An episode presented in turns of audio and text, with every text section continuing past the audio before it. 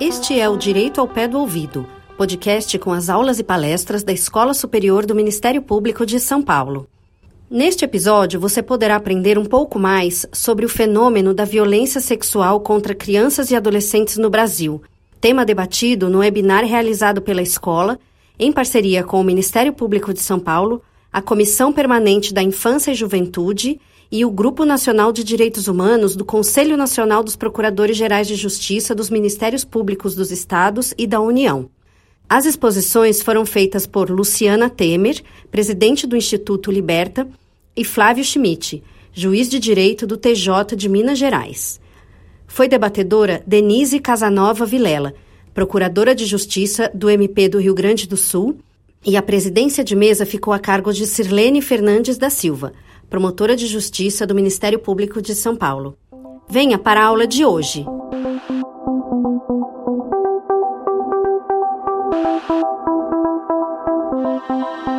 Bom dia, cumprimento a todas as autoridades aqui presentes, cumprimento também a todos e todas que nos acompanham neste evento que encerra, coroa a mobilização do Ministério Público de todo o Brasil Tirar da invisibilidade a violência sexual contra crianças e adolescentes é uma preocupação do Ministério Público e, ao longo do mês de maio, diversas atividades foram feitas para tanto. Neste momento, iniciamos a primeira mesa, que contará com a participação no primeiro tema, jogando luz sobre o fenômeno da violência sexual no Brasil. Teremos como palestrante a doutora Luciana Temer, presidente do Instituto Liberta, diretora-presidente desde 2017 conselheira do Serenas Organizações Cívicas e Sociais, Garantia de Direitos para Meninas e Mulheres desde 2021.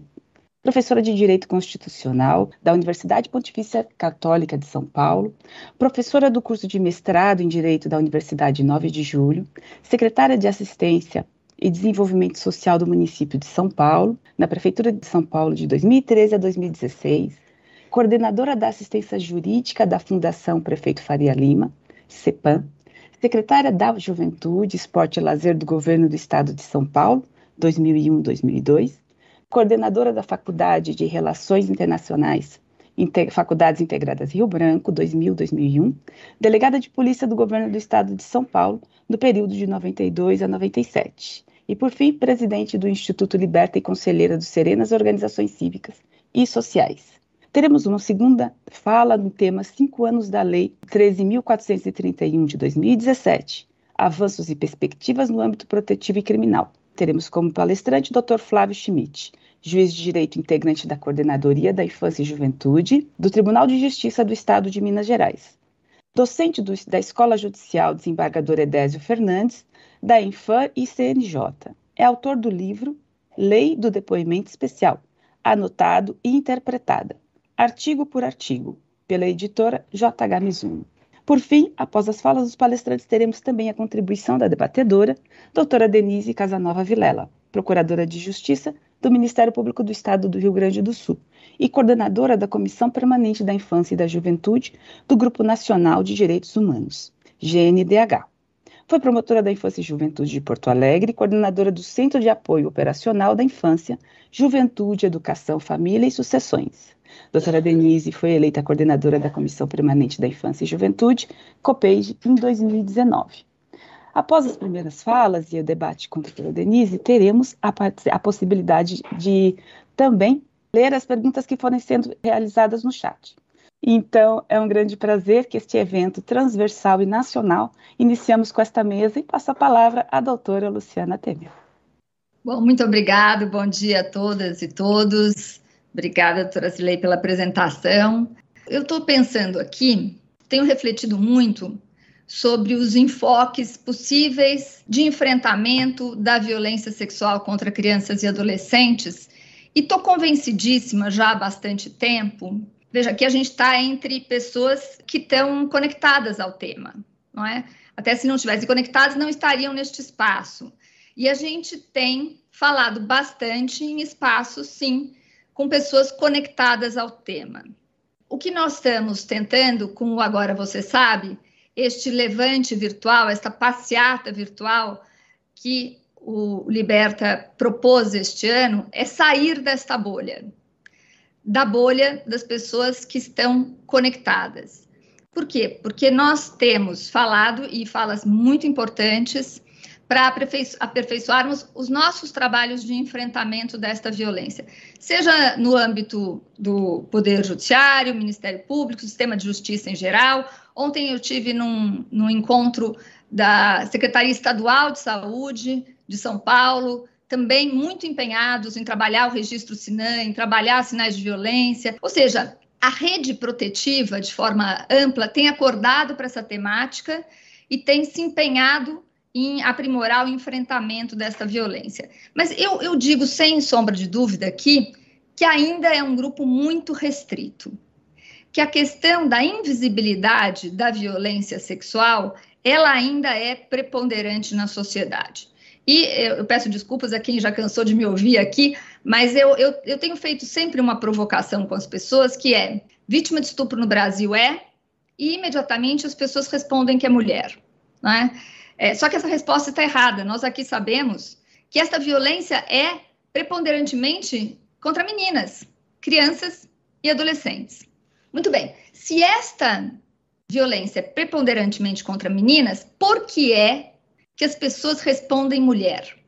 Alguém pode me dizer, e aqui eu tenho a doutora Fabiola Sucasas, a doutora Silvinha Chaquian, queridas parceiras aí de luta de enfrentamento de tantos anos de violência contra a mulher, e a gente sabe que essa violência é gigante, tem que ser enfrentada cotidianamente, ela é muito séria, e ela vem sendo enfrentada, não é? Com construção de políticas públicas, com a mídia em geral falando dessa temática permanentemente, tanto fala permanentemente, que está na cabeça das pessoas que a violência sexual é contra mulheres.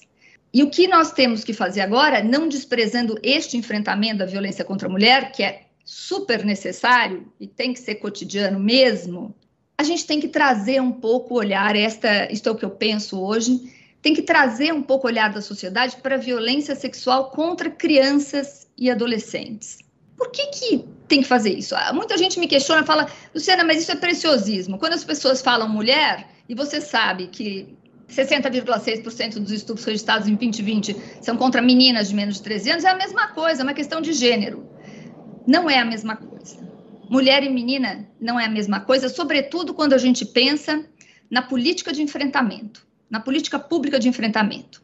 Né? Se nós olharmos a construção de políticas públicas dos últimos 30 anos, quando realmente os movimentos feministas conseguiram inserir esta violência na pauta da sociedade, a gente vai ver que as construções são de repressão, né? Então você tem o crime de feminicídio, você tem a Lei Maria da Penha, que todo mundo acha que, que teve sempre aí, mas a gente sabe que nasceu em 2006, não é? Nasceu ontem. Então, todas essas construções são construções de enfrentamento a violências que aconteceram, né? na, na maioria das situações. O que, que a gente tem que fazer agora? Quando a gente olha para esta violência contra meninas e meninos, a faixa etária de violência sexual contra meninos é de, de 4 a 8 anos, os maiores registros, né? Os mais fortes registros. Então, quando você deslocar esta, esta visão da violência sexual contra a mulher para a violência sexual contra meninas, você vai falar de outra política pública. Você vai ser obrigado a falar da política pública de prevenção. E você vai ter que falar de escolas e de educação. E aí sim, eu acredito nisso, estou muito convencida de que a gente vai evitar muitas das violências contra mulheres que a gente tem que enfrentar hoje. Quando a gente puxar o nosso olhar para o enfrentamento da violência sexual e outras violências contra crianças e adolescentes.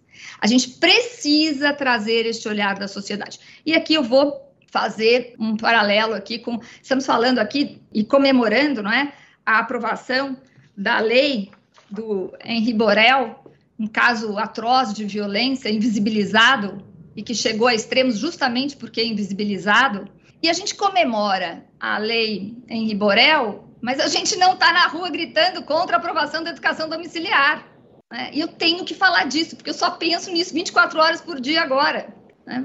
Como é que a gente sabe que 67% das violências sexuais acontecem dentro de casa, 86% praticadas por parentes, relações intrafamiliares?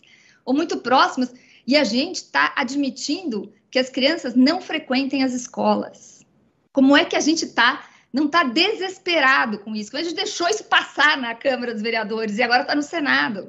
Né? Olha só, eu vou dar um dado aqui, que é um dado que eu dei num debate do Congresso Nacional, eh, que eu fui falar na Câmara sobre homeschooling. Tem um estudo feito pela Universidade de Wisconsin, feito por uma pediatra, que à época reuniu uma série enorme, foram cinco centros de pediatria nos Estados Unidos. Ela fez um levantamento das crianças e adolescentes vítimas de violências graves, inclusive letais.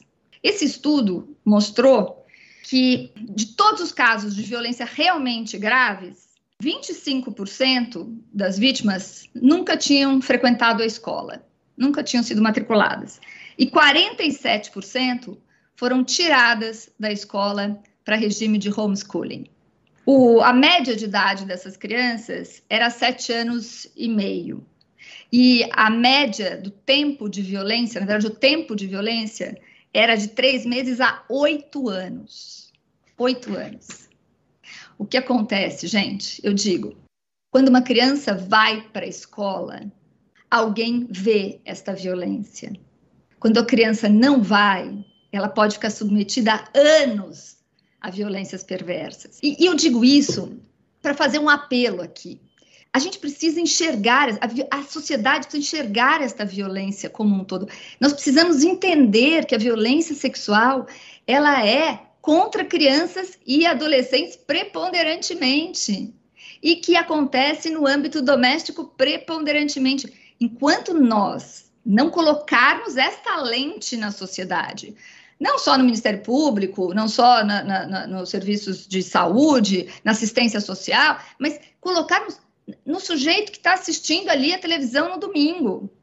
Entendeu? Ele precisa estar tá assistindo a televisão no domingo e entender por notícias que apareçam que violência é esta. E o Congresso Nacional precisa entender que violência é essa, porque eu conversei com muitos parlamentares, fizemos um advocacy forte pela não aprovação desse projeto no, na Câmara dos Deputados, e, e eu via que muitos eh, deputados com ótimas intenções, e que até alguns deles a gente conseguiu reverter a posição, reverter o voto e tal, eles não enxergavam a questão da violência, eles estavam tratando de questões pedagógicas. Ah, não, mas o pai, se quiser, pode educar em casa, qual é o problema? É a liberdade dos pais. E aqui, logicamente, eu sempre falo, a gente não está falando que todos os pais querem abusar ou agredir os filhos. Tem pais super bem intencionados que querem educação de homeschooling. Né? E a gente sabe que tem gente muito bem intencionada que acredita neste modelo. Só que a gente tem que entender que este é um modelo que coloca as crianças brasileiras em risco num país de altíssima vulnerabilidade como o nosso. A escola é um local de proteção. Eu estou trazendo essa coisa do homeschooling para essa temática, porque eu estou tentando fazer isso um pouco ao longo desses, enfim, dessa minha caminhada, né? Estou há cinco anos no enfrentamento da violência sexual contra crianças e adolescentes. E a doutora Sirlene fez aí uma leitura da minha passagem. Eu passei por muitos lugares, né? Passei muito por vários lugares. E só de cinco anos para cá que eu fiz uma imersão nessa temática e eu enxerguei coisas que eu não enxergava. Como é que eu fui delegada de polícia e não enxergava? Como eu fui secretária de assistência social e não enxergava? Eu... E aí eu olho e falo, sabe quando você chega no lugar e enxerga a luz? E você quer que todo mundo enxergue a luz? Eu tô assim, nessa angústia, porque eu falo, eu passei 30 anos da minha vida profissional sem entender a dimensão e as consequências desta violência e no enfrentamento da violência contra a mulher, porque de alguma forma eu sempre tive, não uma militância tão aguerrida como das promotoras aqui, minhas amigas que eu citei, mas de alguma forma eu sempre tive uma conexão com a temática. E como que eu nunca enxerguei que tinha ali uma fonte de produção desta violência que a gente não estava enxergando. Sabe que tem um estudo nos Estados Unidos, em Los Angeles, que mostra que a, a, foi feito um estudo com a população em situação de rua de Los Angeles. Se tem um denominador comum na população em situação de rua de Los Angeles, é a violência sexual na infância. Semana passada, eu tive uma reunião com o secretário de administração penitenciária aqui do estado de São Paulo, porque eu fui pedir para o Agora Você Sabe, que é a nossa campanha, já vou falar rapidamente sobre ela aqui também, entrasse nos presídios. Porque não existe nenhuma pesquisa nos presídios, ou mesmo na Fundação Casa, sobre quantas pessoas que estão lá que foram vítimas de violência sexual na infância. E eu tenho a impressão que quando a gente souber disso, talvez a gente fique abismada. Né? O doutor Drauzio Varela fala muito disso. dos presídios femininos. Praticamente todas as presas foram vítimas de alguma violência sexual na infância ou adolescência. Então, veja, nós estamos falando sem, sem falar de gravidez na adolescência, né? A gente tem um, um dado aqui que em 2019, mais de 21.500 meninas de menos de 14 anos ficaram grávidas. Essa é a média. Seis abortos diários, 19 mil e poucas meninas que deram à luz antes dos 14 anos. Isto do que temos registro, porque a gente sabe que nesse Brasilzão, imagina o número de não registrados. E, e, sempre lembrando que também esses números de violência que nós temos, do Fórum Brasileiro, do Sinan, do Disque 100, são sempre subnotificados. A Childhood fez uma campanha agora muito bonita, no 18 de maio, a organização Childhood, eh, e era a hashtag Cadê os 90, né? Porque estima-se que 10% dos casos são denunciados. Então, onde estão os 90? E aí eu brinco que o Agora Você Sabe está procurando esses 90. Está tentando responder a Childhood. O que, que é o Agora Você Sabe para quem não conhece a campanha que nós estamos fazendo com apoio do Ministério Público e de outras organizações de peso?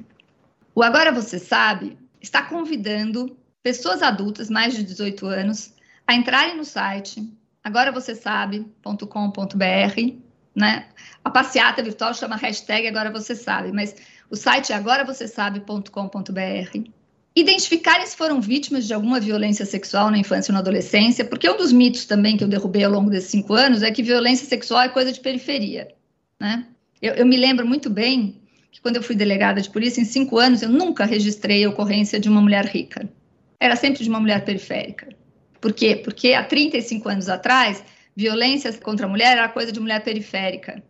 Né? Não acontecia na minha casa. E hoje, porque tirou da invisibilidade, né, porque deixou de ser uma coisa feia, ainda é muito feio, mas deixou de ser uma coisa escondida, você tem mulheres poderosíssimas denunciando companheiros por violência doméstica. Então, mudou a relação desta violência. Bom, com isso, eu quero dizer o seguinte: a gente precisa transformar esta, esta violência, a, viol a relação da sociedade com a violência sexual. Muito bem, então a gente convida as pessoas a entrarem no agora você sabe.com.br, se identificarem vítimas de violência sexual, porque a violência sexual acontece em todas as esferas, e aqui também a gente mostra que violência sexual no site não é só estupro com penetração, que é o que está no imaginário popular. A violência sexual pode ser muito mais sutil, ela pode ser inclusive virtual. Eu, por exemplo, estou numa passeata, agora você sabe, porque eu tinha 12 anos, e estava passando, voltando a pé da escola, e tinha um homem se masturbando na rua, olhando para mim, obviamente um clássico não é? Então, eu tinha 12 anos de idade. Isso não foi justo comigo, né? Isso me apavorou na época.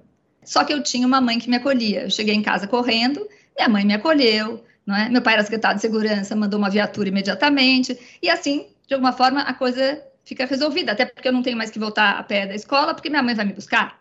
Mas a gente fala sempre, a menina da periferia, ela vai passar por isso, ela vai chegar em casa e não tem ninguém porque a mãe está trabalhando, né? É, a viatura não vai lá, aliás, né? Imagina se ela vai ter coragem de chamar uma viatura para ir lá e no dia seguinte ela vai passar de novo e vai passar de novo. E eu estou convencida de que as violências escalam, porque quando a gente silencia sobre as pequenas violências, a gente permite as grandes violências. Então, o Agora Você Sabe está propondo que a gente saia do constrangimento. Mulheres e homens. Homens, tenho muitos amigos vítimas de violência sexual na infância, de diferentes níveis, e que nunca contaram. Né? Contam para mim agora, porque eu estou há cinco anos, parece uma maluca, só falo desse assunto. Quando você só fala de um assunto, as pessoas começam a ficar constrangidas e começam a abrir as questões para você. Eu se sentir confortáveis, né? Porque tem isso. Quando você conta que você foi vítima de uma violência, as pessoas se sentem confortáveis para contar delas também. Essa é uma, uma campanha do Liberta que foi uma voz chama a outra. Então, a gente. Cinco minutos. Ó, tô aqui com o cronômetrozinho, mas obrigada por avisar se identifiquem como vítimas ou não de uma violência sexual. A gente explica de forma muito simples o que é uma violência sexual. E aí a pessoa grava um vídeo, um videozinho dizendo: violência sexual contra crianças e adolescentes é uma realidade, eu fui vítima e agora você sabe. Todo mundo grava o mesmo vídeo. Dia 18 de maio, Dia Nacional de Enfrentamento, a gente saiu com a primeira etapa da passeata virtual. O que é uma passeata virtual? Dentro do site do Agora Você Sabe, no dia 18. Agora, a próxima são quatro etapas. A próxima etapa é dia 14 de, de junho. As pessoas todas que gravaram saem com o rosto pequenininho dentro de bolas. São bolinhas que vão subindo, são nove ou dez bolas ao mesmo tempo. vão subindo, todas falando a mesma as mesmas frases, juntas. Então todo mundo passa pela tela, junto, passa uma única vez e vai embora. Não fica disponível, agora você sabe, a passeata não fica visível, porque é como ir para uma passeata. Não é sobre a história de ninguém, é sobre a força do coletivo. Ninguém tem que dar o nome, ninguém tem que contar a sua história, é só dizer: eu estou aqui, eu sei que isso existe e eu estou aqui para quê? Para ser a última geração que se calou frente a uma violência sexual vivida na infância ou na adolescência. E aqui eu vou encerrando a fala para dizer o seguinte: eu estou convencidíssima de que enquanto a gente não fizer a sociedade inteira entender o tamanho desta violência, que esta violência está em todas as classes sociais, de forma mais silenciada em algumas do que em outras, a gente não consegue, de fato, construir e fortalecer as políticas públicas tão necessárias e pelas quais nós todos estamos trabalhando arduamente aqui. Então, muito obrigada por esse espaço, por essa parceria do Ministério Público, inclusive que subiu nas bolinhas, porque junto com os rostos, de vez em quando aparecem os apoiadores e tem muitos logos aí do Ministério de Ministérios Públicos dos estados. Então, muito obrigada. Muito obrigada por sua fala, perfeito. Conhecer o perfil e a realidade dessas violências é essencial, né, para prevenção, cuidado e repressão. Então, essas três, eh, esses três aspectos do enfrentamento demandam conhecimento. Perfeito, doutora Luciana. E também destacando aqui, demanda uma visão das diversas dimensões da violência e atuação transversal. Por isso esse evento ele é transversal, ele tem participação no âmbito civil, criminal, é um olhar para o enfrentamento nas suas diversas dimensões. Agora passo a palavra para o Dr. Flávio Schmidt, que vai tratar dos cinco anos da Lei 13.431 de 2017. Bem-vindo. Bom dia a todos e bom dia a todas. É um prazer estar com todos vocês nesse evento tão digno, né? E num momento tão especial que está dentro do mês que a gente combate a violência sexual em face das nossas crianças, dos nossos adolescentes. Para dar início, até porque o nosso tempo é curto, eu percebo que todo o diálogo, todas as declarações, seja de quem quer que for, desde a abertura desse evento até a fala agora maravilhosa da doutora Luciana, é no sentido de que todos nós temos o mesmo perfil, o mesmo foco, temos a mesma visão do que vem acontecendo. E eu acho que cada um de nós, como formadores de direitos, como formadores de opinião pública, como formadores dentro do cenário que nos que nos coloca dentro da, de algum sistema vinculado à Lei 13.431, faz com que a gente deva avançar, justamente como disse a doutora Luciana, nesse sentido. Nós precisamos mostrar. E essa questão que envolve é, esse trabalho maravilhoso, é, e aí eu vejo agora esse projeto, agora você sabe, e a Shide Hood, quando levantou a questão dos 90%, é justamente o que a gente pretende trazer para esse momento, porque falar em cinco anos da Lei 13.431 em 20 minutos é pouco. Nós deveríamos debater ah, os avanços e as perspectivas que se, se, se, se projetam aí, num evento é, grande, mas o, é importante dar espaço para todos. Então, eu sempre falo o seguinte, que a Lei 13.431, acima de tudo, nós temos que ter o olhar dela, no sentido que, primeiramente, ela veio para normatizar né, e organizar o sistema de garantias do direito à criança. E o, o importante, até então, nós só víamos e tínhamos percepção na condição de vítimas e não como testemunhas. E hoje, quando a gente percebe, estuda, avança na leitura de assuntos específicos, a gente percebe o quão é importante essa visão é, no que diz respeito à proteção também da vítima, porque os profissionais da área dizem assim que a, a vivência de uma testemunha, o dano é tanto quanto de uma vítima, né? Que a gente nunca tinha esse olhar com relação a isso. Então, o bacana da lei foi, é, num, dentro de um compêndio, trazer ali toda a organização e a normativa para a gente justamente prevenir e coibir a violência das crianças e, e dos adolescentes. Mas eu acredito que quando a gente começa a e vê é, o conteúdo normativo, a gente percebe o que a gente já sabia, todos nós que somos do direito, a gente já sabia que as crianças, desde quando é, veio a Constituição Federal de 88 e, na sequência, o Estatuto, elas sempre foram consideradas sujeitos de direito. Mas parece que com esse reforço da Lei 13.431, fez com que a visão, no modo geral, foi mais, é, mais amplo do que a gente até então percebia com relação a esse questionamento. Eu sempre falo assim nos cursos, nas palestras que eu, que eu, que eu dou Brasil afora, eu falo o seguinte: quando a gente examina uma violência em face de um adulto, o que a gente tem percebido com tudo que está acontecendo no mundo e principalmente no Brasil com relação a essas essas demandas envolvendo ataques de todas as formas contra todas as instituições, a gente vê uma punição imediata contra o adulto.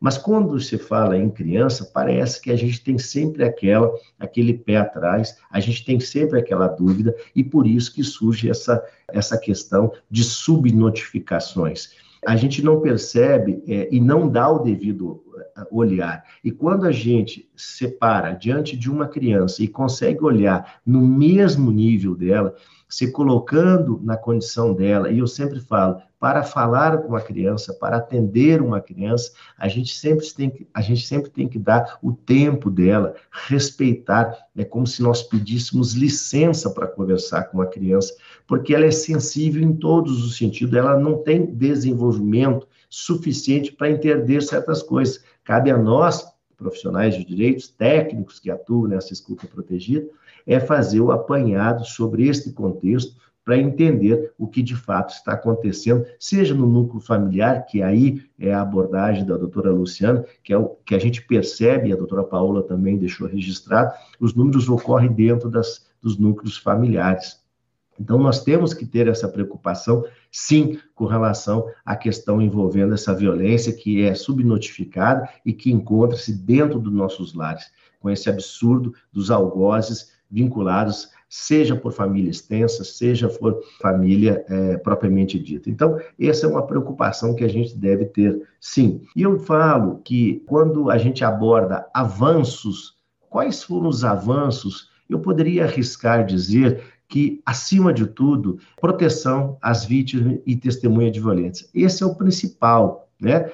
Para além da produção da prova, porque a prova, a meu juízo, está subsidiária. Se nós acolhermos primeiramente e protegermos essas crianças, esse, a meu juízo, é o fim social da norma: proteção e acolhimento. Na sequência, vai para a produção da prova como meio de prova com, com fim de é, aplicar a punição. A escuta protegida, ela está na condição como uma escuta investigativa. Ela deve sempre ser única. Este é o avanço, né? Realizado em um ambiente familiar, por profissionais capacitados, evitando revitimização. Veja só, a Lei 13.431, ela deu um pontapé importante para reconhecer, entre as violências, a violência institucional. Hoje, nós tivemos esse ano a grata publicação da lei Mariana Ferrer com relação à questão do crime institucional, da violência institucional. Há críticas, sim, com relação a essa questão envolvendo o tipo aberto, que está na nossa área, enfim. Mas isso é uma outra questão que fica num outro patamar para depois nós discutirmos. Mas nós demos o que? Visibilidade com relação à violência institucional. Tão logo surgiu a lei com relação à violência da criança adolescente, nós percebemos, e aí eu puxo uma chamada que a doutora Luciana falou com relação à violência da mulher para com, em referência à criança, logo depois veio a alteração também da lei é, da violência doméstica, é, Maria da Penha, para que nós pudéssemos proteger também as mulheres. Então, veja, veja o avanço que trouxe a Lei 13.401 dentro de um contexto de interpretação sistemática de uma norma. Né? Partimos de um, de, um, de um fato simples, que foi um conceito muito pequeno dado de uma violência institucional e que criou-se aí, então, um mecanismo para a gente combater. Então, é um grande avanço que a gente é, deve perceber com relação a isso. E é, o depoimento especial, ele serve como instrumento de repressão à violência. Por quê? Porque em face de atender às necessidades justamente de produção da prova. E aí eu vou, eu vou fazer um levantamento rapidamente com relação a uma pesquisa recente do CNJ. Eu também acho que é uma subnotificação nesse sentido, porque aqueles ofícios que a gente recebe do CNJ, nem, nem sempre todos os estados cumprem é, devidamente como deve ser feito. Mas o fato de nós termos dado vigência a essa norma, nós trouxemos do limbo, do escuro, justamente essa violência que estava subnotificada. E aí nós começamos, então, a enfrentar mais de frente, dando voz a essas crianças, os adolescentes, né? E o que a gente, o que a gente tem percebido é justamente o que, em termos de avanço, são as articulações de rede, o que a gente antigamente não tinha, cada um fazia por si.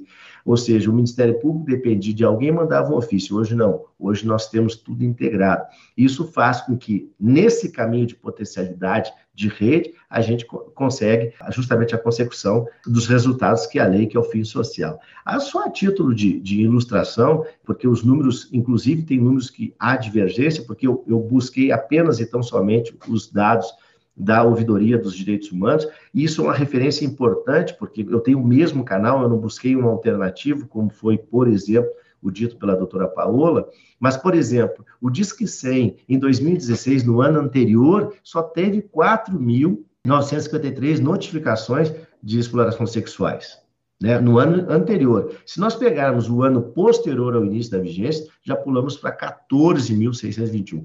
Eu acredito que isso é sim dar visibilidade à escuta protegida e tirar, repito, do limbo eh, da escuridão, justamente essas informações que até então nós tínhamos. Nós demos segurança. É o caso, o exemplo típico da entrega legal hoje dentro do Instituto do ECA, aí, com relação à questão daquelas mães que desejam é, fazer entrega legal das suas crianças. Né? Já em 2021, nós tivemos a elevação para 18 mil denúncias. Diz que sim.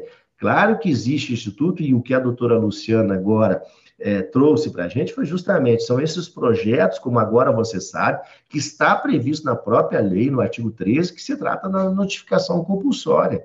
Antigamente nós tínhamos apenas direitos, hoje é dever nosso fazer a notificação de uma violência em face de uma criança adolescente.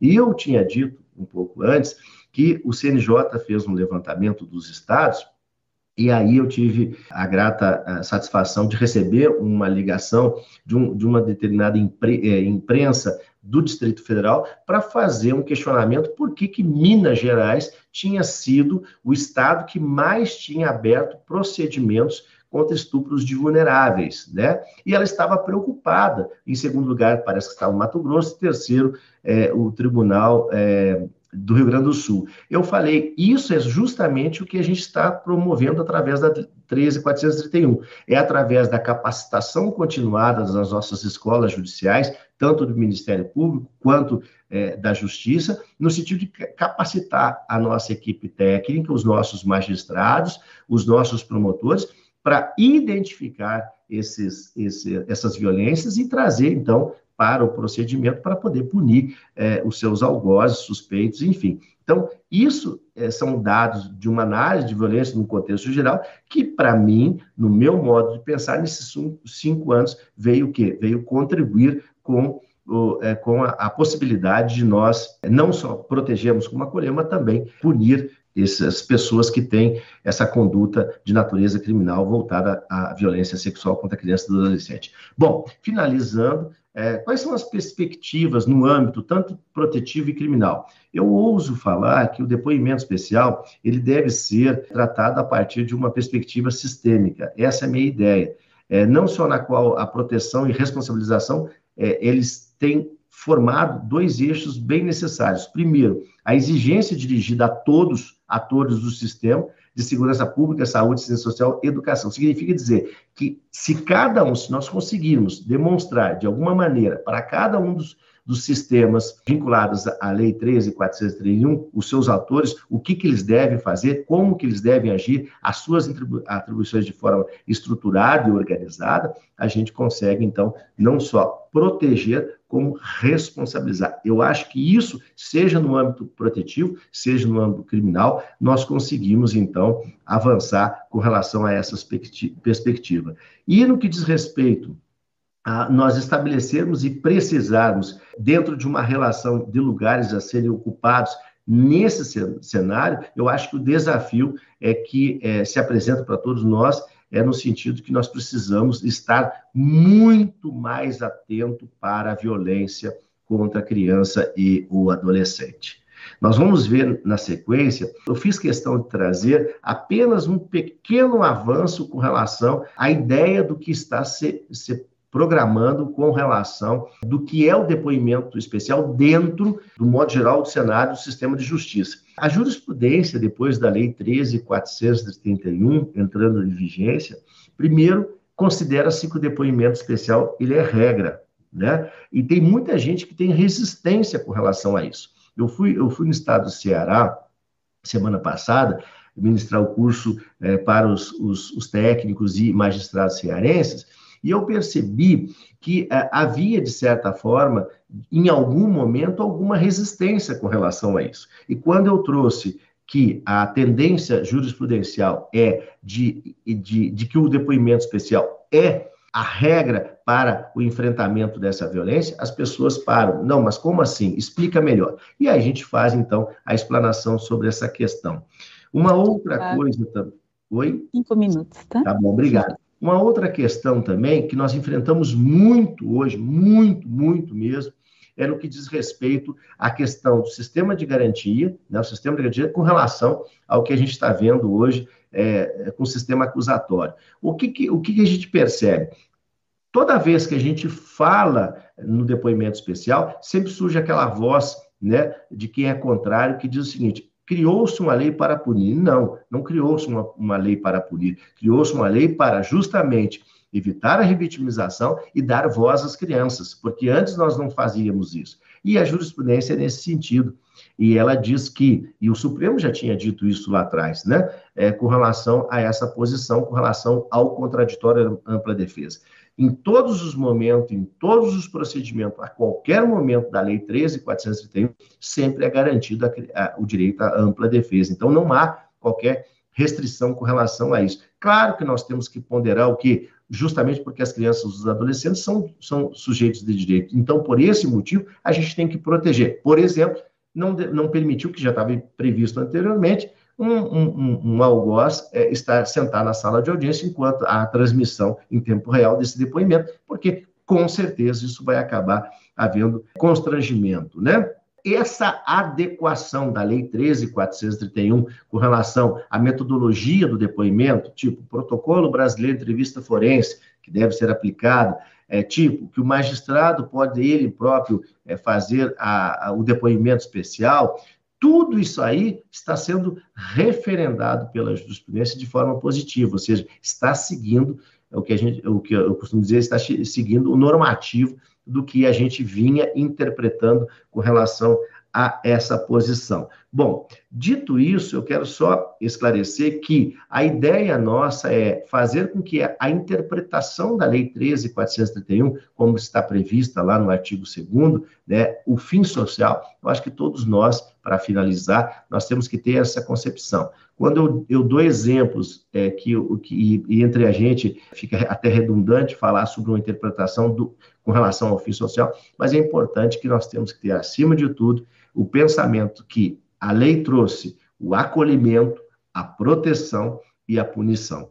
Então, nós estamos no, na proteção e na responsabilização. Eu acho que nós temos que trabalhar todos nós, e o Ministério Público, sempre parceiro do Poder Judiciário, e dentro do sistema de acusação, é o, o órgão mais engajado como representação da, da sociedade civil para nos apoiar, até porque nós estamos com dificuldades, todos sabem, de nós agirmos de ofício em certas modalidades. Então, eu acredito que esse apoio, essa abertura que eu estou tendo hoje na condição de magistrado, fazendo parte da escola superior do, do Ministério Público do Estado de São Paulo, trazendo a ideia, a visão do judiciário, eu acho que isso é importante. E eu, eu deixo aqui registrado o trabalho da doutora Paola, em conjunto com, com a COINGE, é, no modo geral, do Estado de Minas Gerais, criando fluxos que a gente conseguiu aprovar interdisciplinar. A aplicação hoje no Estado de Minas Gerais tende a se concretizar e a se efetivar. Obrigado pela oportunidade me coloco à disposição uh, para os questionamentos devidos. Muito obrigada, doutor Flávio. Como bem disse, há avanços normativos e a Lei 13.431 é um grande avanço nessa sistematização das garantias e tem este olhar para testemunha e para vítima, como o senhor destacou, né? Muito interessante, muito importante termos aí esse esforço na aplicação cada vez maior dessa lei. Nesse momento, abro a palavra agora para a debatedora, a doutora Denise Casanova Vilela. Bem-vinda. Muito obrigada, Silene. Eh, eu gostaria de mencionar que a doutora Luciana tem plena razão quando ela fala a respeito uh, das questões que envolvem meninas, crianças e meninos. Né? Eu acho que é importante que a gente conheça que 80% da violência sexual praticada não é no Brasil, é no mundo inteiro. É contra meninas e meninos, não é contra mulheres. Né? Então, de toda essa violência sexual, nós temos 80% relacionada a crianças. E é isso que tem que chamar atenção, é essa bandeira que eu defendo. Para quem não me conhece, eu sou procuradora de justiça, né, aqui no Rio Grande do Sul, e atuei durante 25 anos, hoje 32 anos de Ministério Público, durante 25 anos eu atuei na infância e juventude.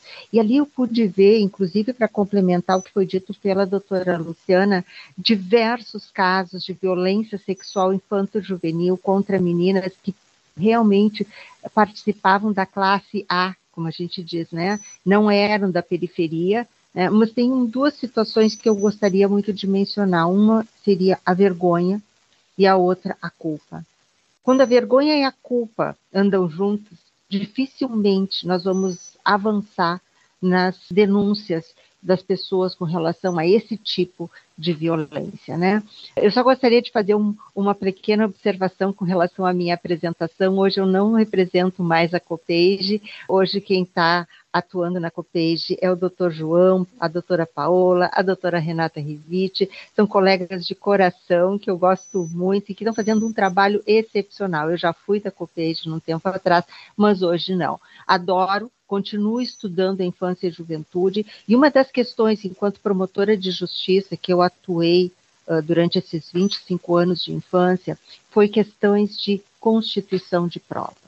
E por isso eu acabei fazendo mestrado e, e, e, a extensão universitária em técnicas de coleta de testemunho, porque o que ao fim e acaba a gente tem dentro do Poder Judiciário é a constituição de prova. É ela quem vai nos dizer, sim, nós temos condições de condenar ou absolver, ou de proteger, ou determinar algum outro procedimento específico com relação a uma criança.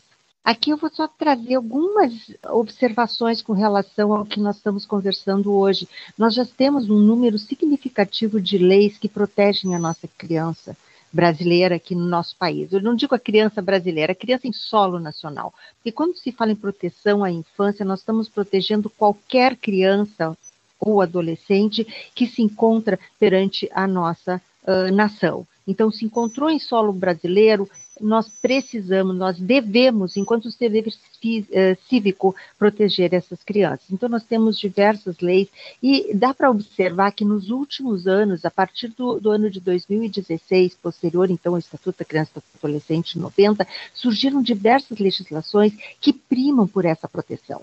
Mais recentemente, neste ano, nós já tivemos duas legislações que é a, a, que estabelece o tipo penal, que já foi mencionado aqui pelo doutor Flávio, da violência institucional, e agora a lei Henri Borel. Né? Mas uh, hoje a gente só vai falar aqui, neste painel, um pouquinho sobre a lei da escuta protegida, né, que é a lei 13.431. Diversos são os, os desafios e o doutor Flávio colocou muito corretamente que nós tivemos uma evolução muito grande com relação à aplicação da Lei 13.431.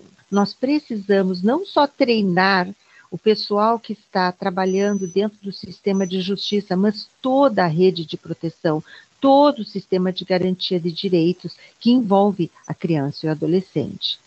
Eu gostaria de apresentar para vocês, eu gosto muito esse esse gráfico aqui, né, essa apresentação, ela não pertence a mim, quem fez foi o Dr. Murilo Giacomo, o nosso querido colega do Paraná, hoje também procurador de justiça, e eu conversei com ele, ele me permitiu utilizar essa apresentação, na apresentação esse slide dele, que é essa figura, que nos deixa muito claro a forma como se encontra o sistema de garantia de direitos de proteção à infância, onde dentro do sistema de garantia de direitos nós temos a rede de proteção, o sistema de justiça e o sistema de segurança pública, sempre levando em consideração que eles precisam estar integrados enquanto políticas de atendimento à infância e juventude. Mas quando nós olhamos dessa maneira para o sistema de garantia de direitos, nós conseguimos uh, entender muito bem aonde ocorre a escuta especializada na rede de proteção e o depoimento especial no sistema de justiça. E nós temos que ter algo em mente que é sempre evitar que essa criança seja ouvida em vários setores, tanto da rede de proteção quanto do sistema de justiça, abusando, sim, é do compartilhamento dessas informações entre os atores da rede. Isso é fundamental para a proteção dessa criança e desse adolescente. E sempre pensando que, ainda que muitas vezes dentro da escuta especializada com depoimento especial possa haver uma revelação espontânea, comumente essa revelação espontânea da criança é para sua família, normalmente é para alguém de sua confiança, como um amigo muito próximo, em que ela conta a primeira vez o que aconteceu com ela. Isso não é prova. Né? Para que seja prova, ela tem que ser chamada a discutir, a, a informar esses dados, tanto na escuta especializada quanto uh, no depoimento especial. Então, acho que é importante que a gente tenha em mente quem é operador do direito, essa circunstância para que a gente tenha uma constituição de prova robusta nos nossos processos cíveis ou criminais.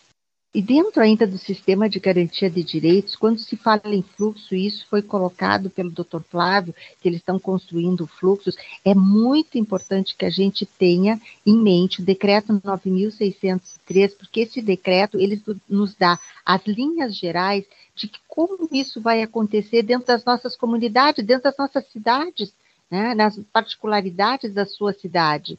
E uh, o que, que nós temos aqui pela lei é que a lei determina que deve ser criado pelo poder público municipal, aqui eu acho que é o mais adequado, né, um comitê de gestão colegiada. Então, o gestor vai determinar a criação de um comitê de gestão colegiada. E este comitê não é o Poder Judiciário, não é o Ministério Público, não é ninguém das políticas setoriais que vão determinar isso. Não, é esse conselho gestor é quem vai estabelecer o fluxo dentro da rede de proteção e de todo o sistema, né, para que essas crianças frequentem, então, esses ambientes de forma ordenada de proteção e constituição de prova. Então, este colegiado é quem vai estabelecer quem é que vai atender, qual é a prioridade de atendimento, né, uh, evitando a superposição dessas tarefas, definindo exatamente o que cada ator da rede vai estabelecer. Então, é importante que a gente tenha em mente que não vamos ser nós, dos atores da rede de justiça, quem vai estabelecer o fluxo municipal. O que podemos é auxiliar, colaborar, mas sempre primando para que a política pública ela seja efetiva e de acordo com a legislação. Então, pela criação de um comitê de gestão colegiada da rede de cuidados e proteção à infância. Quando a gente fala de constituição de prova, eu acho isso importante porque a Lei 13.431 não é uma lei que foi criada para infância e juventude, é uma lei que foi criada para um sistema de proteção e justiça. Então, todos os atores dentro do sistema de justiça, sejam eles os que trabalham, juízes, promotores, advogados, uh, que trabalham na área criminal, na área civil, na área de família, na área de infância, todos eles têm a obrigação do conhecimento dessa lei e aplicação dessa lei dentro dos seus gabinetes. Isso é fundamental, isso é indiscutível.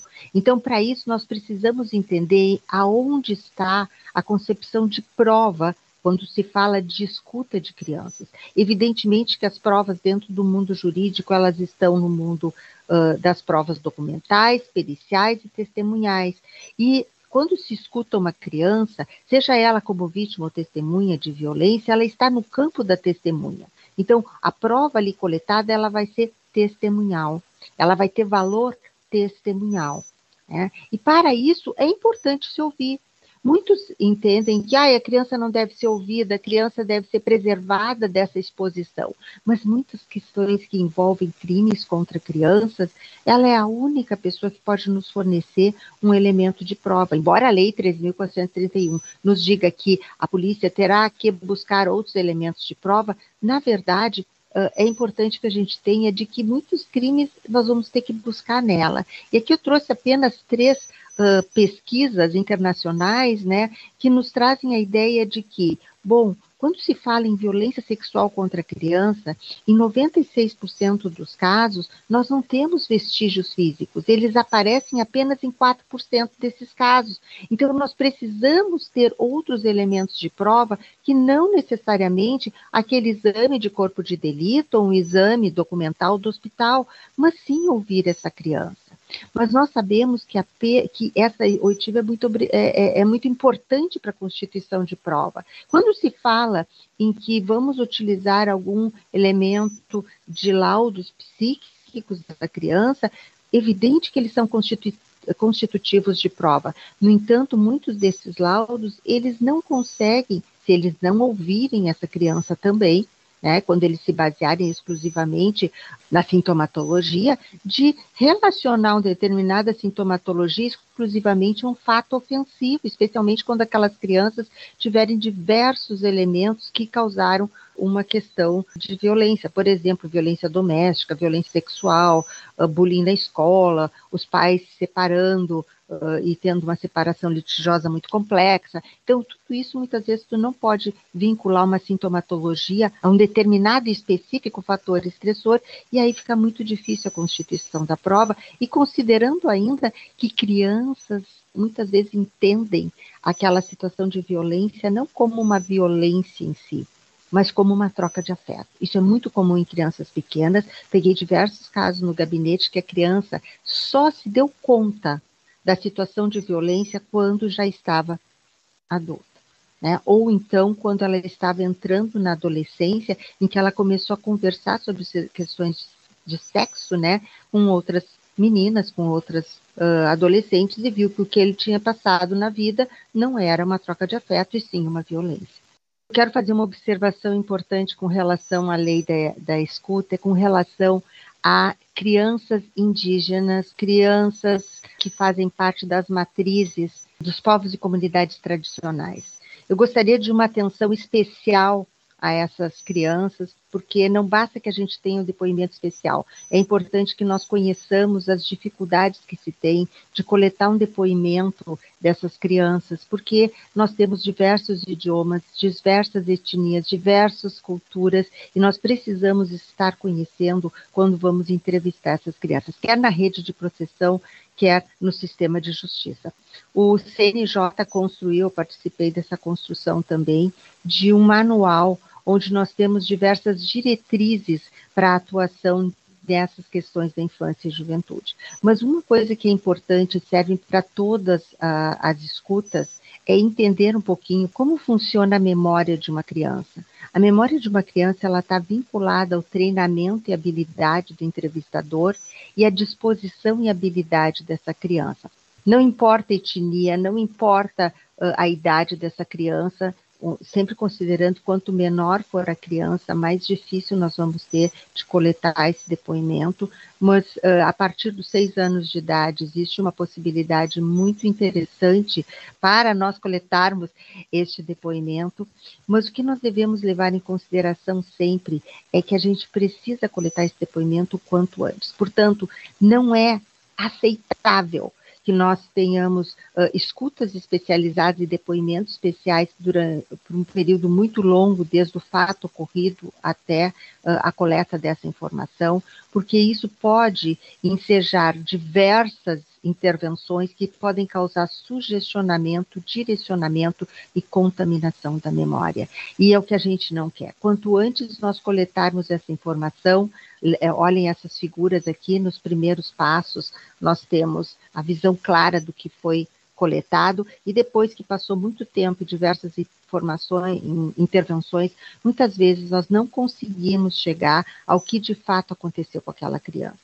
Então é fundamental que tenhamos regras nas escutas, sejam elas regras para escuta especializada quanto para o depoimento especial, e a criança não pode ser enganada quando coletada essas informações. Então, o papel que cada um exerce, o objetivo e as regras básicas de entrevistas são fundamentais. Lembrando sempre que quando fazemos os questionamentos às crianças, nós devemos sempre fazer questionamentos de estímulo para essa criança. Nunca uh, objetivos, sempre com respostas onde elas vão desenvolver essa fala, porque quando as perguntas são abertas, como essa, por exemplo, me fale mais sobre o que aconteceu, nós temos um alto nível de precisão nas respostas.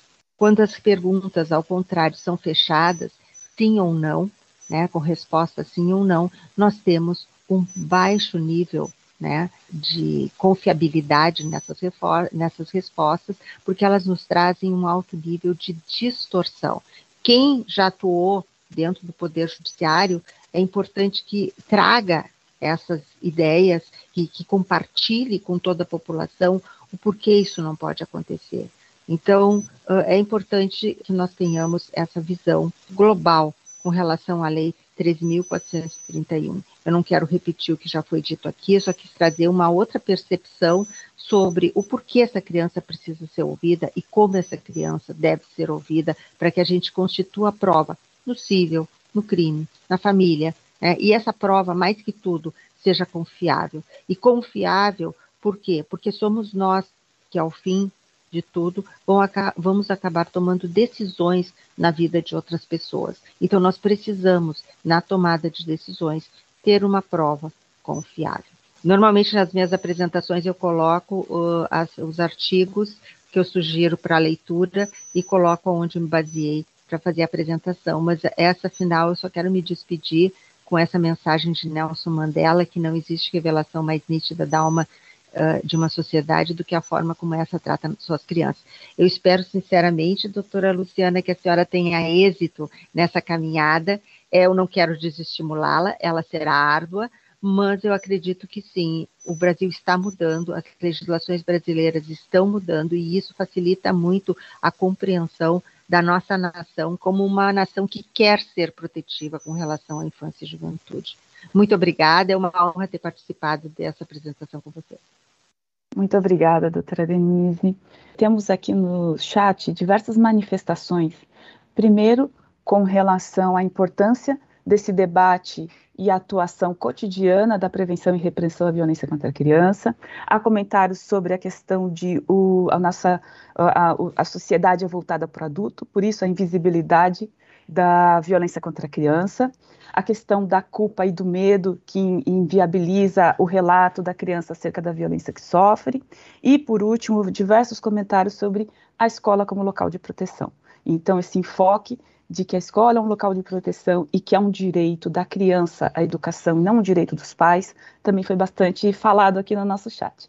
No entanto, tem, temos perguntas sobre o aspecto, sobre o tema da escuta especializada e o depoimento especial, que a lei é, 13.431 nos traz esses conceitos, e há um debate ainda muito acirrado sobre a questão da finalidade, onde se fazer, como fazer cada um. Então, eu vou colocar aqui duas perguntas relativas a essa temática. A primeira é da Célia Pereira da Mata e pergunta: quando a delegacia recebe o produto da escuta especializada, ela não precisa fazer o depoimento especial? Esta é a primeira pergunta. A segunda: o relatório da escuta especializada é equiparado a um laudo? Como já estamos próximos do tempo final, posso fazer a última pergunta que está direcionada à doutora Denise? E aí ficamos com o bloco das perguntas e abrimos o bloco das respostas, pode ser? A última é a seguinte: Karina Pedrosa. Pergunta à procuradora Denise. Quais as orientações a senhora daria à rede municipal sobre os cuidados com os elementos de prova? Temos orientado o corpo diretivo e docente sobre os cuidados no acolhimento de alunos que estejam em situação de violência. O que fazer para não comprometer o processo legal? Então, temos essas três perguntas e abro pra, a palavra a quem quiser começar. Fiquem à vontade. Na verdade, assim, ó, a delegacia de polícia, e isso é uma posição que eu defendo fortemente, ela não deve fazer o depoimento especial, ela só fará o depoimento especial em casos excepcionais, quando extremamente necessário, para localizar, saber quem é o autor dessa violência ou o modo como essa violência aconteceu. Se isso já vier na escuta especializada, não vejo necessidade alguma da delegacia de polícia atuar com depoimento especial. Talvez uma peculiaridade para a delegacia de polícia seria nos crimes cibernéticos. Como são crimes que são praticados via cibernética e a, e a manutenção da prova, a coleta da prova, ela tem que ser imediata, sob pena daquilo desaparecer do mundo cibernético, talvez sim, nesses casos, uma atuação uh, de um depoimento especial na polícia seja interessante. Então, vai depender do caso a caso, mas eu acredito que não há necessidade de se refazer o depoimento especial. Eu já investiria direto para um depoimento especial judicial, né? E, é isso que está, então, respeitando o que a Lei 3.431 diz. Segunda pergunta é com relação a um laudo, se o laudo pode ser equiparado à escuta especializada né? Depende do que tu está considerando como laudo. Né? Laudo, a princípio, é feito por um profissional e ele não pode ser equiparado à escuta especializada. Dentro do campo das provas periciais, o laudo normalmente é uma prova pericial, realizado ou por um perito que foi nomeado pelo juiz, ou então foi realizado por um perito departamento médico legal. Aqui no Rio Grande do Sul nós temos as perícias psíquicas.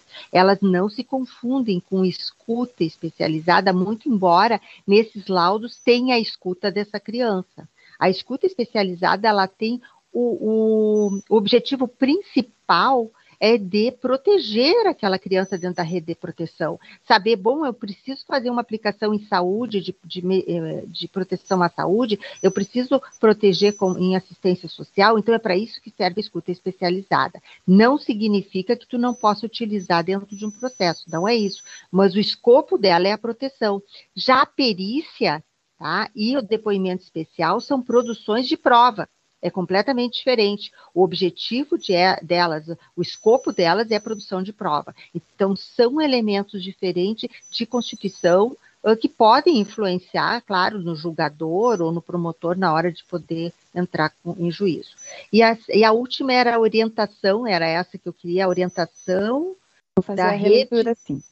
Quais orientações a senhora daria à rede municipal sobre os cuidados com os elementos de prova? Primeiro lugar, a rede de proteção não coleta prova, tá? Então, uma coisa é, bom, eu tenho que fazer o quê? Eu tenho que fazer a proteção dessa criança. Né? Claro que para tu proteger uma criança é necessário saber quem é o agressor, porque não é uh, admissível que uh, um, uma pessoa em saúde, um profissional em saúde, um profissional em assistência social, ele ouça aquela criança, não sabe quem é que praticou aquela violação de direito e não quer saber, porque não, não me interessa, e devolve para aquela criança justamente para o violador. Isso é inadmissível. Né? Nós vivemos no mundo que nós estamos construindo um sistema. Enquanto sistema de garantia de direitos, ele tem que conhecer o que está acontecendo com, ela, com aquela criança. Então, sim, ele precisa saber quem é o agressor daquela criança, até para proteger. Ele precisa saber o que de fato aconteceu com aquela criança. Eu já vi muita gente dizer o seguinte: ah, houve abuso sexual. Ah, mas ela não precisa saber na rede de proteção se houve penetração ou não. Gente, isso é fundamental. Por quê? Porque a saúde vai ter que aplicar os antirretrovirais se houver penetração. Eles vão ter que avaliar sobre o aspecto de saúde, inclusive a medicação a ser ofertada a essa criança. Então, não, não é uma escuta tão superficial que tu não vai entender o que aconteceu. Tu precisa entender o que aconteceu com aquela criança, para que tu proveia a ela o quê? A proteção. E a proteção aqui é no sentido mais amplo. Inclusive, o afastamento do agressor do lar é medida protetiva. E é medida protetiva pela Lei 13.431, que pode ser requerida, inclusive, através da polícia, da polícia para o Poder Judiciário, diretamente. As medidas lá do artigo 21, 22, agora não me recordo exatamente o nome, né? São medidas protetivas na área criminal. Então, é importante que a rede saiba o que fazer. O que ela não deve fazer é ficar inquirindo, inquirindo, inquirindo, inquirindo, inquirindo diversas vezes, porque aí nós vamos lembrar daquelas figuras, né, das pegadas na areia. Quanto mais vezes tu inquirir, maior a chance de tu estar tá induzindo aquela criança a, a, colocando naquela criança uma falsa memória. Só, só para finalizar, eu gostaria de enfatizar isso. Se nós tivéssemos que comparar a nossa memória a alguma figura, não seria como uma máquina fotográfica, porque a nossa memória não é assim. Seria muito mais comparável com queijo suíço, com aquelas rodelas, né, com aqueles buracos, onde as pessoas, quando fazem uma intervenção, fazem uma intervenção erroneamente, podem estar induzindo uma criança a uma sugestionabilidade. Então, isso é que deve ser cuidado. Eu acredito que posso estar, ter respondido alguma coisa, pelo menos. Doutor Flávio e doutora Luciana querem fazer alguma complementação? Pela gentileza, eu deixo a doutora Luciana primeiro falar se ela tiver alguma ponderação a ser feita. Eu acho que os especialistas na lei são vocês. Por favor, Flávio. Tudo bem. É, eu concordo plenamente com a doutora Denise, a gente, a gente tem o mesmo pensamento com relação a isso. Eu só avançaria, é, porque é, às vezes as pessoas é, têm essa dificuldade realmente porque nós que trabalhamos no sistema de justiça, parece que tudo é voltado para a produção da prova, quando, na verdade, dentro do conceito e da definição da lei com relação à escuta especializada, é como disse a doutora Denise, é um instrumento utilizado para acolhimento e proteção. Eventualmente, caso surja elemento de prova, ok, nós podemos utilizar ela como elemento de prova, mas ela não é direcionada para essa finalidade. E esse é o cuidado que a doutora Denise deixou bem claro, que é o seguinte: dentro desse sistema de justiça e do próprio sistema de segurança pública, eu sempre falo assim: uma vez surgida a notícia, e aí nós temos que perceber que a, a, a manifestação espontânea, ela não tem nada a ver com escuta especializada e muito menos com, com escuta qualificada, que é dentro da área social, mas quando há essa revelação, e o próprio decreto que regulamentou a lei é muito claro nesse sentido, e, e ela volta-se e ele volta-se para o sistema educacional. É, quando há revelação, geralmente essa criança, ela escolhe, essa criança adolescente, ela escolhe uma pessoa da sua confiança para fazer essa revelação. E essa revelação, onde que é? É para o amigo, é para o familiar, é para o faxineiro, é para a professora, para a diretora. É aquela pessoa, e aí eu volto que a doutora, a doutora Luciana falou. A escola é um ambiente de proteção. Então, lá naquele local, aquela pessoa que todo dia dá bom dia, boa tarde, ela se sente muito mais confiante para lá depositar a sua as suas declarações de um fato vivenciado ou de um, fato, ou de um fato sofrido, que é a nossa infeliz violência. Então, nesse caso, a partir do relato dado por essa criança, dentro de cada um desses sistemas, nós temos que ter, então, uma equipe pronta para quê? Para fazer escuta especializada. O que, que é escuta especializada? É o que a doutora Denise falou, é o seguinte, o que você quer me contar? Eu não faço afunilamento, eu não faço questionamento, eu deixo a criança fazer a sua revelação nesse sentido. Essa prova, dentro dos parâmetros, eh, não tem protocolo para isso, mas dentro dos parâmetros do que a gente entende como e o que está definido da lei como escudo especializado, esse instrumento, então, ele é utilizado aí sim pela, é, pelo delegado, pelo Ministério Público, mas não que ela será direcionada como meio de prova. A partir daí, nós vamos dar o start. Eu sempre dou exemplo dentro do sistema de justiça, dentro do sistema de saúde, o que a doutora Denise abordou com relação à questão da profilaxia, perdão. 72 horas nós temos para isso. O que, que acontece? Se chega uma vítima dentro do sistema de saúde, no hospital, faz a narrativa para o médico, o médico pega esse relato porque tem que colocar no prontuário nesse sentido. Ele percebe que ali nós estamos diante de uma violência real, de violência sexual, aquele fato é o suficiente para nós dispensarmos o depoimento que está escrito na lei, artigo 4, parágrafo 3 Então, a gente tem que ter essa noção exatamente com relação a isso, né? Que a escuta especializada não tem fim de prova, pode sim utilizar, mas ela não pode ser produzida com essa finalidade. E a questão envolvendo a questão de laudos, eu sempre venho questionando. O laudo só surge em certos momentos como perícia quando nós não temos condições pelas exceções da lei, que é depoimento especial é a regra, que nós temos então que partir para a perícia. Quando que isso vai acontecer? Quando falta desenvolvimento intelectual dessa criança, que é o próprio artigo 3 da lei fala bem claro no sentido, porque ela foi criada com isso, dar voz à criança, mas desde que ela tenha desenvolvimento suficiente para entender o que ela está falando, se não tiver ou ou um déficit mental. Nesse caso, nós não podemos, através do depoimento, colher informações. Então, nós buscamos sim a perícia. Então, o laudo, nesse sentido, seria para essa finalidade.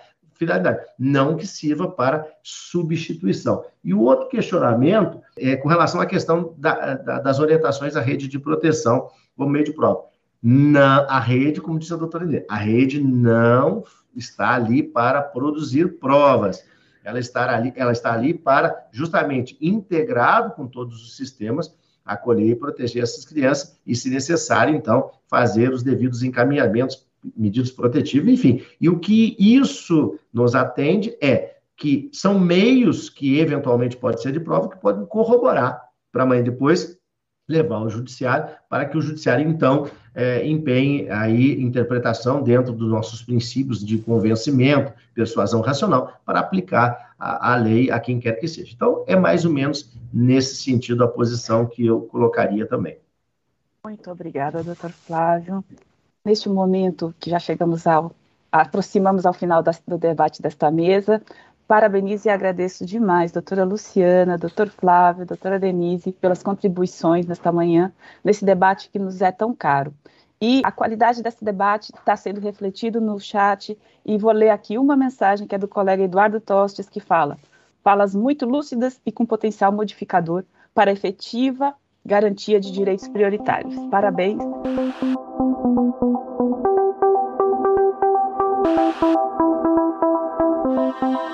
Este foi o Direito ao Pé do Ouvido. Siga nosso canal e amplie seu conhecimento com a Escola Superior do Ministério Público de São Paulo.